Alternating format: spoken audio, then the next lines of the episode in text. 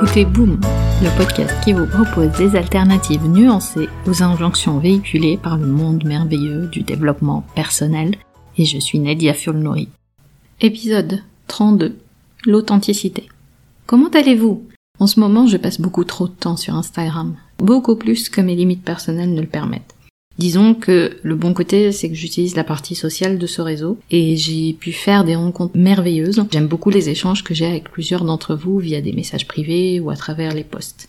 D'ailleurs, je suis curieuse de savoir si vous me suivez sur Instagram. Si ce n'est pas le cas, courez-y, je n'ai rarement été aussi présente en ligne. Je vous mets le lien dans les notes de l'épisode.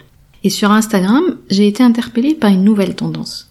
Adieu les contenus formatés, les stories formatées, tout le monde prône l'authenticité au-delà du monde merveilleux du développement personnel. Les influenceuses qui se disent authentiques en nous présentant des gammes infinies de maquillage et de soins pour camoufler nos imperfections et les leurs. Les blogueuses culinaires qui se disent authentiques et qui veulent nous transmettre des recettes non revisitées. Attention, on modifie pas ce que nos grands-mères faisaient. Ce que j'ai encore apprécié, ce sont les marketeurs authentiques. Même moi, quand je veux vendre à mon mari l'idée de changer le tapis du salon, je dois quand même me créer un petit personnage pour le convaincre. Alors oui, faisons du marketing authentique, pourquoi pas. Et bien évidemment, vous l'attendiez, l'authenticité au travail. Une très belle injonction paradoxale. Bref, l'authenticité. Une belle valeur, n'est-ce pas? Mais comme la bienveillance, on la malmène. Si vous avez écouté l'épisode 10 du podcast sur la bienveillance, en deux mots, la bienveillance est devenue un mot valise, culpabilisant pour un objectif de performance. Et comme j'aime bien suivre de près toutes ces tendances, la bienveillance est maintenant dépassée par l'authenticité. Cette idée que dans la vie, sur les réseaux sociaux comme au travail, on vous demande d'être authentique. L'authenticité devient cette injonction à toujours être vous-même. J'en ai parlé d'ailleurs d'être soi-même dans l'épisode 19. Deviens ce que tu es. Mais l'authenticité est plus que ça. Et la meilleure définition, c'est celle de la chercheuse américaine Brené Brown. Elle dit, l'authenticité est une pratique quotidienne qui veut dire cultiver le courage d'être émotionnellement honnête, fixer des limites et s'autoriser à être vulnérable, pratiquer la compassion envers soi-même, savoir qu'on a des forces et des faiblesses et qu'on est connecté à soi et aux autres à travers l'amour et la résilience. J'adore cette définition. Alors maintenant, allez la pratiquer dans les entreprises. Dans cette définition, il y a une part d'intime, une part vulnérable de soi qui n'est pas à exposer devant n'importe qui, une part à ne pas prendre à la légère, et qui n'est pas objective. Parce que laissez-moi vous dire, mon authenticité quand je vous l'annonce ne dépend plus de moi mais de vous. Elle devient subjective. En recevant mon message, vous êtes libre de penser que je suis authentique ou pas. Et je vous donne le pouvoir en quelque sorte. Et cette déclaration d'authenticité va aussi me demander une forme de transparence. Si je vous déclare sur les réseaux sociaux par exemple que je suis authentique, vous allez sans doute vous attendre à ce que je sois complètement transparente avec vous que je vous dévoile plus que je ne veux dévoiler, que je vous montre des parts de moi que je réserve à ma sphère privée, que je vous montre des parts de moi auxquelles je n'ai pas accès. Est-ce que cela veut dire que je suis fake? Non. Je décide et je choisis ce que je veux montrer et je pose mes propres limites émotionnelles.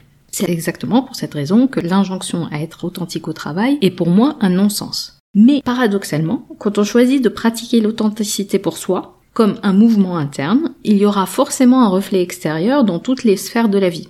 Et je trouve ça fascinant même. Et toutes ces injonctions à être authentique, bienveillant, bienveillante, à montrer sa vulnérabilité, à accepter sa fragilité, il ne suffit pas de décider de l'être pour que ça soit acté et vrai. Ce sont les résultats d'un travail interne profond qui nous met face à nous-mêmes. Et c'est là que se situe la part de culpabilisation. Être toujours soi-même, déjà, en sommes-nous capables? Pour moi, cette pression à l'authenticité nous envoie directement dans une bataille interne avec nos propres égaux. Et ce n'est jamais facile de trouver cette part de soi-même qui n'est pas l'ego. Ça demande un travail immense et un inconfort considérable. D'ailleurs, le psychanalyste anglais Winnicott appelle ça le self. Et il y a un vrai self et un faux self. Et en d'autres termes, être authentique, c'est montrer son vrai self.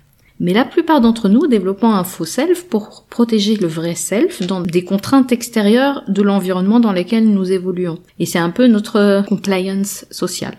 Alors, que faire de cette injonction à l'authenticité?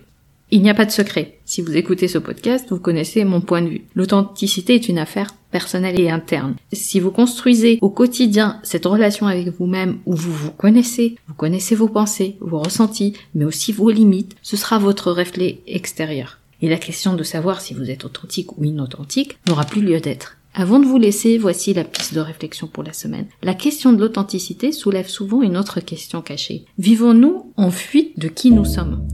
Peu importe si vu de l'extérieur on ne vous trouve pas suffisamment authentique, mais ce n'est qu'en cultivant ce courage d'être émotionnellement honnête avec nous-mêmes que nous assumons notre existence et notre liberté d'être tels que nous sommes. Pour conclure, rappelez-vous que ce n'est pas parce que vous appliquez les bonnes méthodes que le bonheur vous est dû. Vous retrouverez les notes et les liens vers les références citées dans l'épisode sur boom.sofrolab.com. J'ai hâte de vous parler vendredi prochain sur votre application de podcast préférée. En attendant, nous pouvons continuer la discussion. Vous pouvez me retrouver sur mes réseaux sociaux via nedia.sofrolab.com. Ah, juste une dernière chose. Je compte publier des épisodes supplémentaires en bonus de façon moins régulière. Le meilleur moyen de vous assurer de ne rater aucun épisode est de vous sur la plateforme de votre choix pour recevoir une notification à chaque fois que je mets en ligne un épisode. Et si ce podcast résonne en vous, vous avez plusieurs moyens de le soutenir, juste en en parlant autour de vous, en le partageant sur vos réseaux sociaux ou en mettant 5 étoiles sur Apple Podcast et un petit commentaire. Ça fait toujours plaisir. Un grand merci pour votre soutien et à très vite sur Boom.